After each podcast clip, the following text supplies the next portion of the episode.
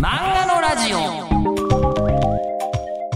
じゃあそれでは、えー続きまして、えー漫画のラジオ。もうやっと漫画のラジオです、えーここまで2回ほど連続でずっと聞いてくれてる方は鉄道のラジオになってるなと思ったと思いますがそれはそれで面白いんですけど。で、えー今回やっとデビューへの道のりなんですけど、えー人生40過ぎてもまだまだ変わることはあるという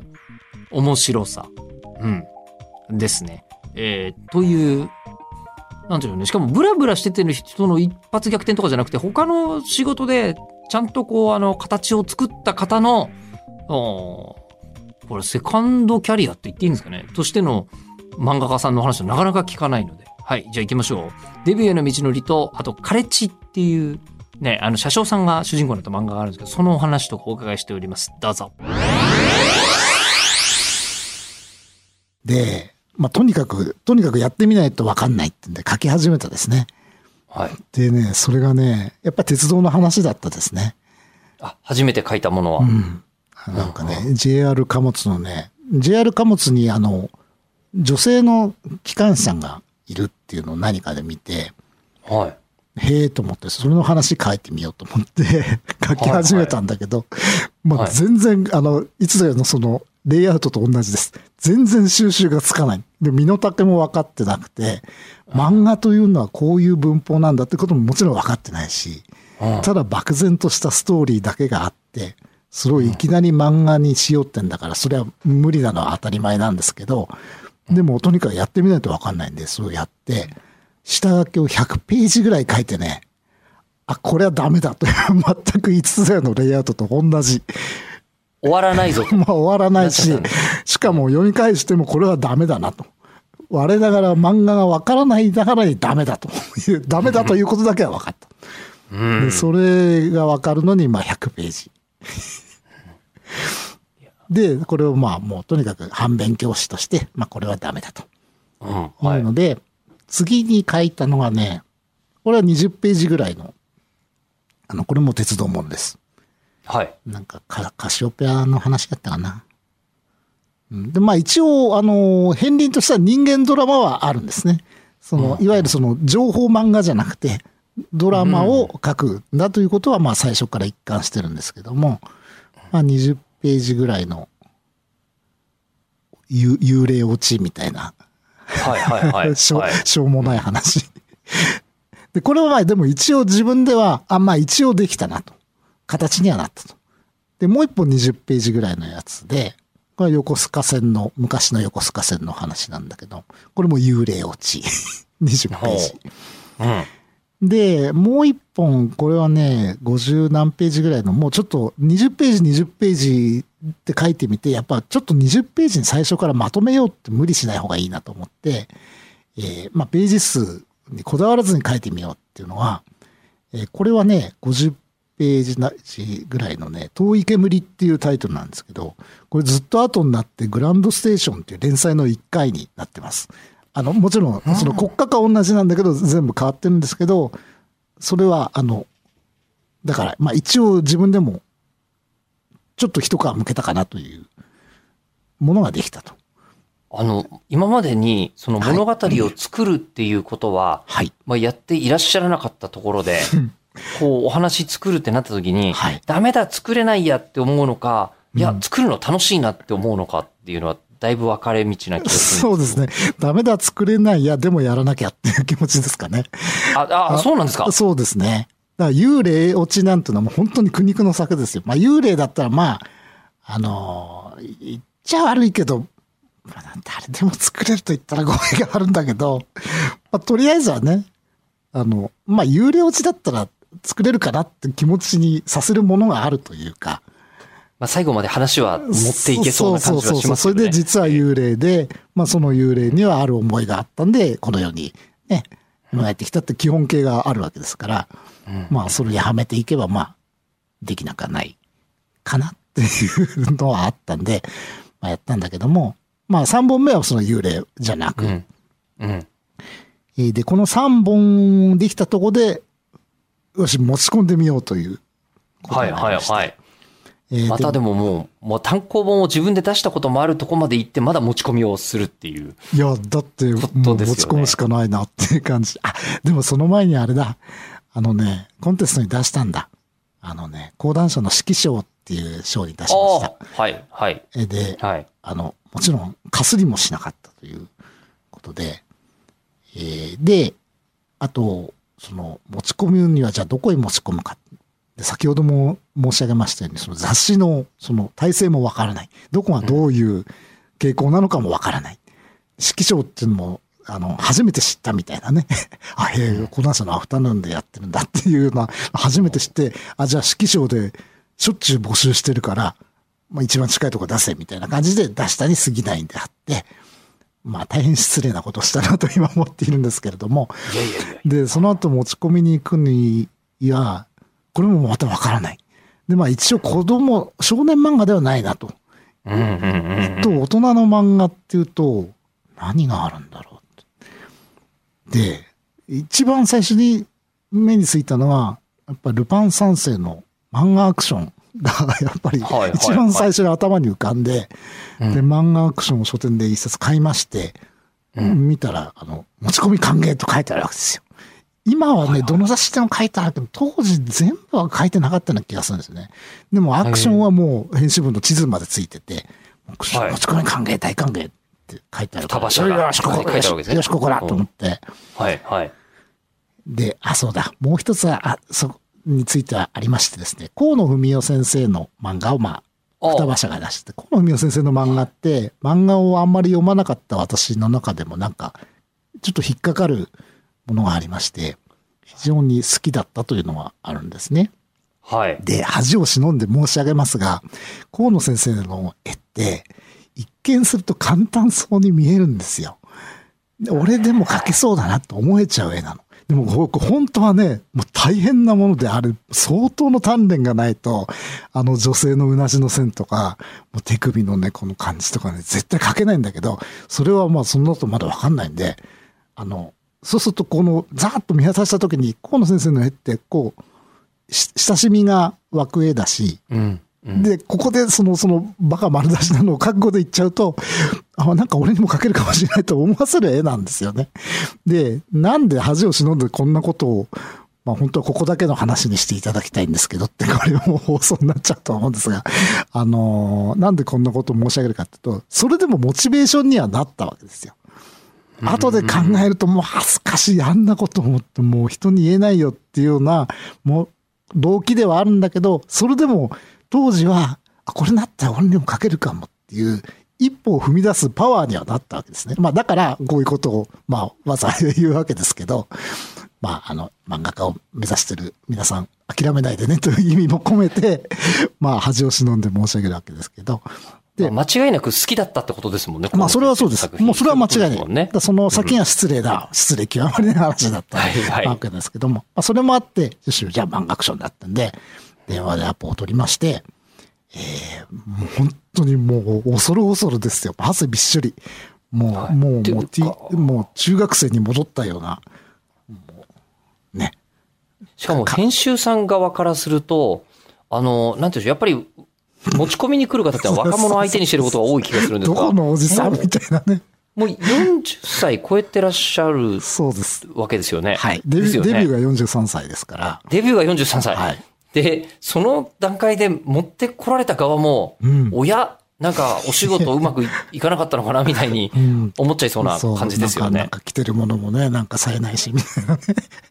で、まあ、とにかく神楽坂の駅から、もう、それはもう鮮明に覚えてますね。緊張してたんでしょうね。もう、神楽坂の駅からもう、こう、こう行って、こう行って、みたいな感じ。はあで、でもね、その、反応はね、あの、けまあ、決して悪くはなかったんですよ。うん。それで、で、年齢についても、いや、結構いらっしゃいますよって。あ、そうなんですか？そうなんです。で、今は、あの、その、やっぱ小説とかもそうだけども、結構、あの、まあ、定年を迎えて、俺もやってみようって方とかもいらっしゃいますし、いや、決してそんな、あの、年齢どうこうということはありませんということは言われました。うんで、まあ、第一印象は、まあ、とにかく本職の編集さんはネームを見るのが早い。まあ、ネームとか、まあ、その時は完成原稿か。いや、もうこんなんで分かっちゃうのかなみたいな。ちょ、ちょ、ちゃんと読んでよみたいな。せっかく一生懸命書いたんだからちゃんと読んでよみたいなスピードなんだけども、でも一読して、いや、できてますよ。まとまってますねっていう、まず第一のあれをいただいたんですね。まあ、これは非常に嬉しかったですね。今も非常に覚えてます。で、ただまあ、その、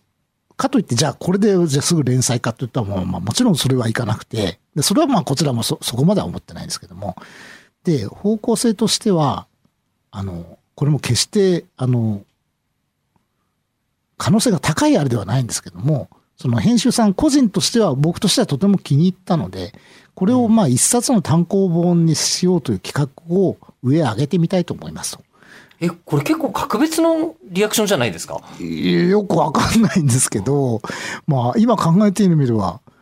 と言って、ただまあその企画が通るという可能性は決して高くはないと。ただまあその企画書にするにあたっては、あの、依存はないかということを言われたので、あ、まあそれはももちろん依存ないですし。で、また何かできたら持ってきてくださいねっていうお言葉をいただきまして、はい。えーその日の、えーミーティングは終了ということで、はいはい。えっ、と、まあ、あの、手応えがあったと言っていいと思うんですけども、うんうんまあ大変嬉しかったですね。出たら夕焼けが綺麗でね、これはよく覚えてますね。なんかね、その目に焼き付いてますね。で、まあ、神楽坂だとまたそういう風景がうんまあ。神楽坂、そうですね。駅は神楽坂だけど、ちょっとまあ離れたとこなんだけど、飯田橋に、飯田橋に近いかなっていうとこですけども。はい。はい。まあ、それはどうでもいいんですけど。いや、それが、まあ、第一歩ですね。あの、で、でもまあ、この時は編集さん、プロの編集さんのお眼鏡にはかなったけども、まだ、あの、メディアには載ってないわはい、けですよね。もちろんです。はい。これ、メディアに初めて載るのは、はい。その後？もう一本書いたです。これはい72ペーはいはジの、まあ、レールガール三河の花という作品ですけどはいはいも、はいえーこれを書きまして、やっぱり歌橋さんに持ってって、あ、やっぱ確実に進歩してますねって。で、まあ、これも加えて、その企画に加えましょうと。で、まあ、まだやっぱり連載という話にはもちろんならない。で、えーそのまま少し時間が経ちまして、で、このね、あの、72ページ、まあ、3本目の遠い煙もそうでしたけど、このあたりはそれなりに自分でも手応えがあったんですよ。うんで、あのーなんだろうな。あの、特にね、三河の花はね、これは本当なんか頭の中でこのキャラクターがどんどん動き出すという経験を初めてしまして。あの、これは本当よくまだその頃イラストの仕事とかもしてたんですけど、このだ電車に乗ってる中でこう話を考えるわけですよ。そうするとこのキャラクターがこう立ち上がってきて、こういうセリフを言って、相手はこういうセリフを言ってってことが、なんだろう、これ、まあもちろん自分の頭で考えてるんですけど、それがなんか映画になって頭の中でこう映写されるみたいな感覚を初めて味わって、で、あ、ここれはいけるかもしれないなと思ったのはこの作品初めてでしたね。はいで、それを、だからもう、もうセリフ全部、全部空覚えみたいな感じで、あとは紙に落とすだけみたいな、あの、感じでしたね、それはね。で、で、これも、で、双葉さんに持ってって、いや、進歩してますという言葉をいただいて、で、そっから、でも、やっぱりしばらく時間が経って、で、自分なりにそういう手応えがあったもんですから、あの、双葉社さんに、いや、その企画書行きでもちろんいいんですけども、それなりに自分でも手応えのあった作品なので、ちょっとよそのコンテストに出してもいいですかということをうん。お尋ねしましたら、あ、それはもちろん結構ですという、うことだったので、はい。えっ、と、その時に、あのー講談社さんのモーニングでやってる千葉哲也賞うん。うにん。はい。出した。うん。で、これが2008年だったな。で、したらば、もうほどなくして電話がかかってきて、えっ、と、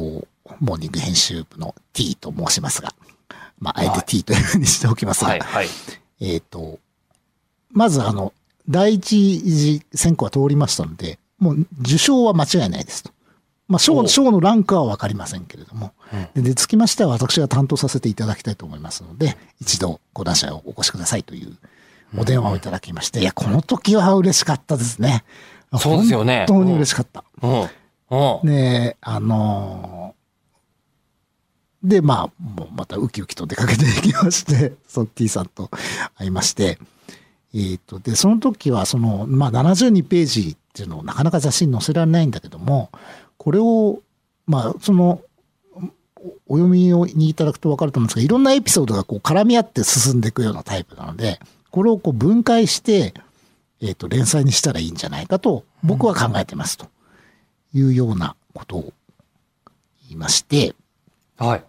えっ、と、そしたらばそれから1週間ぐらいしまして、それが対象になったんですね。あの、千葉哲也え、。賞のランクがわからないって言われていたら対象だったんです対か象だったんです。はあ、はあ、はで、なんかね、あの、千葉先生が、あの、あの賞は本当に千葉先生が、はい自ら見て選ぶんだそうで、えーまあ、お眼鏡にかなったようで、えー対象をいただいたと。で、対象作品はもう本誌掲載ってことになるので、もうそれを分解してとかいう話はもう、もう全部チャラになったんだけども、まあ、とにかく対象、いやー、いや、嬉しかったですね。本当に嬉しかったですね、あれはね。で、まあ、賞金も嬉しかったですけどね、本当にね。賞金を、まあ、連れ合いの方は賞金の方が多分嬉しかったんだと思いますけども。そして、ここからはもう、プロって名乗れますもんね。間違いねいや、でもそれはね、あの、はい結構いろいろ釘を刺されたんですけども、え？いや、これで漫画家って思っちゃダメですよ。えで、これで消えちゃう人もいっぱいいますから。で、これで漫画家として、あの、続けていけるのは、1000人に1人だということを言われました。で、対象でも努力賞でもそれ全く同じです。そこで対象に目くらましされると大変なことになるから、はい。気を引き締めていきましょうということをですね、言われましたね。まあ、厳しい。へえ。でもその時に千葉哲也先生初めてお会いしましたけど、いや、本当にあったかい方ですよ、千葉先生。私にとっての漫画の神様は、まあ世間一般とちょっと違うかもしれませんが、千葉先生が漫画の神様。はい。本当に。で、受賞、受賞パーティーみたいなところでは、まあ当然他のね、方々もいらっしゃって、まあ当然私が最年長で、千葉先生には、まあ、君とはね、年が近いし、とか言って言われてね、いやいや、違います、とはまあ言いませんでしたけども、まあ、やっぱりダントツで、で、年がいってたというはいこと。でしょうね。まあ、43歳ですからね。43歳で、はい。まあ、雑誌デビューってことですよね。そうです。ね。はい。で、その後結構すぐもう、あのーカレッジが始まる。えっとね、すぐでもないけど、まあ今考えればすぐなのかな。まあ結構その間にも、あの、使えないネームをね、い何本か書いたりしてますから、そこでも懲りし懲りずにね、幽霊ネタを持ち出したりして、まあ苦し紛れですけどね。その時に言われたのが、飛び道具はダメですって言われましたね。あの、なんかね、飛び道具って言うらしいんですよ。幽霊とかね、あといくつかあるんだけども、はいはい。まあ要するにそれが出てきたら何でもありになっちゃうと。うんだからそれは読者に裏切りだというわけですよ。夢落ちとかそういうんでしょうね。まあそうですね。もちろん使い方によってはね、もちろんプロの方でそういう話書いてらっしゃる、面白いものもあるんですけど、ええ、ええ。まあ要するに当時の私のレベルでそれをやるのは、まあダメだと。いうことを言われまして、まあ結構視点抜刀しまして、で、あ、じゃあ昔の国鉄どうですかっていう話をぴょいっとしたわけですよ。で、なんかまあ、実際の国鉄がどうかということとは別として、あの、これだけもう JR になってから時間が経つと、なんか失われたプロ集団みたいなロマンがね、あの、うん漫画としては醸し出せると思いますという話をしたら、あ、それ面白いじゃんってことになりまして、えーっと、それで書いたのはカレチですね。で、それにはもう本当に、なんていうんですかね、編集者さんがネタを探すっていうレベルで、はいあの、こう、あの、探したのでは、出てこないような鉄道のディティールが、うん、そうですね。満載じゃないですか。満載ですね。あ、こんな鉄道の細かいことよく知ってんなって鉄道マニアの方でも思うだろうという。そうですね。まあ、ていうか、まあ、マニア同士で話してるような、だって本筋に関係ない後ろ走ってるやつとかに、その、これは EF58 の35号機、窓の数が多いとか、そういうことをやってるわけですよ。で、それ、それこだわりがあったんですね。こだわりとか、まあ、それが楽しいからというか、まあ、なかなか書くの辛いけど、そういう、あ、じゃあそれだったらちょっと書きたいかな、みたいなのとか、あまあもちろん本筋のね、その、あの、ドラマが動く要素にもいろんなそういう、はい、そうですよね。いっぱい出てきますよね出てくるわけ。ですけども、まあそういうことをやってるわけですから、あの、それはもう、あの、今までの、その、活動が、自分がし趣味としても鉄道好きだった少年時代もそうだし、はいライターさんやってた時代もそうだしっていう時の、はい。こう、覚えてるエピソードがそこに散りばめられてたりするわけですか？そうですね。まあ、あの、本筋に使うのはやっぱりその、それ以降に仕入れた、あの、本職の車掌さんが書いた本とか読みまくって、はい。エピソードを仕入れて、あの、特に坂本守さんなんていうのは、この方は鉄道模型の方でも有名な方ですけども、まあ、元国鉄の車掌さんで、まあ、それこそカレチをやってらして、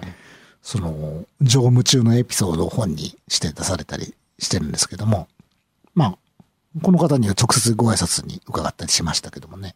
ははい。まあ、そういう、もう好きなもの。あの、鉄道の要素がはいあったから、やっぱり漫画は描けた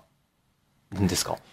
えっ、とね、いや、自分ではそういうつもりはなかったんですけども、はあただまあ、これでまあ、とにかく賞はいただいたけども、まだデビューには至ってないということなんですよね。連載は取れてないと。と時に、まあ、あの、やっぱりそのイラストでなんとか食っていこうと思った時と同じですよ。これで連載を取るにはやっぱ自分の一番得意なところを出すしかないということですよね。で、まあ、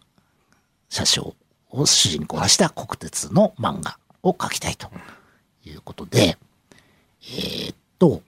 で、その時も、じゃあ連載ねというのは当然なんないんですけども、まあ、とにかく担当の方と打ち合わせをしながら、これならいいでしょうっていうネームを作り、原稿を貯めていくという作業ですね。で、その時に言われたのが、20ページの読み切りやります。あ、これはね、だからその国鉄云々って話より前に言われたんですね。で、なんでかっていうと、20ページの読み切りって昔はよくあったんだけど、今はあんまりないんだと。で、それはもうできないという編集者もいると。でも自分たちはそれをやるんだと。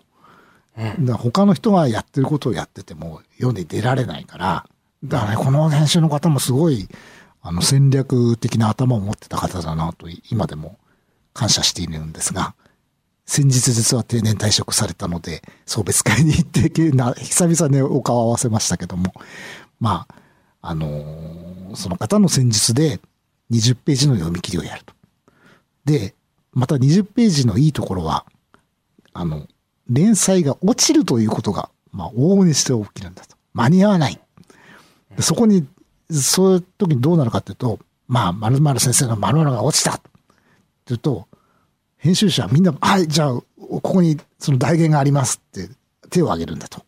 だからその時に20ページの読み切り、しかも読み切り、だから20ページで話がまとまってて面白いっていうのは、大歓迎なわけですよね。で、あの、そのためにその20ページの読み切りの原稿を貯めておけば、そうやってその連載枠がすぐ取れなくても、世世に出る道が開けるからということを言われまして、まあ、半信半疑でそんなものなのかなと思いながら、で20ページで話作るってね、まあ今なら、あの、まあできますけど、もう当時大変、本当に大変。もうね、削って削って、削りまくって、セリフも削り、絵も削り、それでも1ページ11コマみたいな世界で、で、またね、書いてる漫画国鉄の、や、やたら変に自分なりのこだわりのある世界だし、いやーもう20ページあるまとめるの大変だったな よくやったなと今も思いますが、まあそれをやっていたらば、えー当時モーニング連載中の某漫画が、ピアノの森っていう某漫画なんですけども、はいはいはいはい、はい。まあ大ヒット作ですけども。はいええ当時大変に、あの、ここだけの話なんですけど、あの、原稿が落ちるという事故が、あの、起きまして、そこにどんどんカレッジが入ってったわけですね。もう裏か、だ裏ピアノの森と言われてたんですよ、カレッジって。え、僕はあの、てっきり連載のイメージだったんですけど。いやいや違いますよ。最初は。あのまあだから不定期連載と、まあ書いてはあるかもしれないですけど、次では乗る、いつ乗るかわかりませんよっていう形で。そうだったんですか。本来はピアノの森が乗るはずのところに、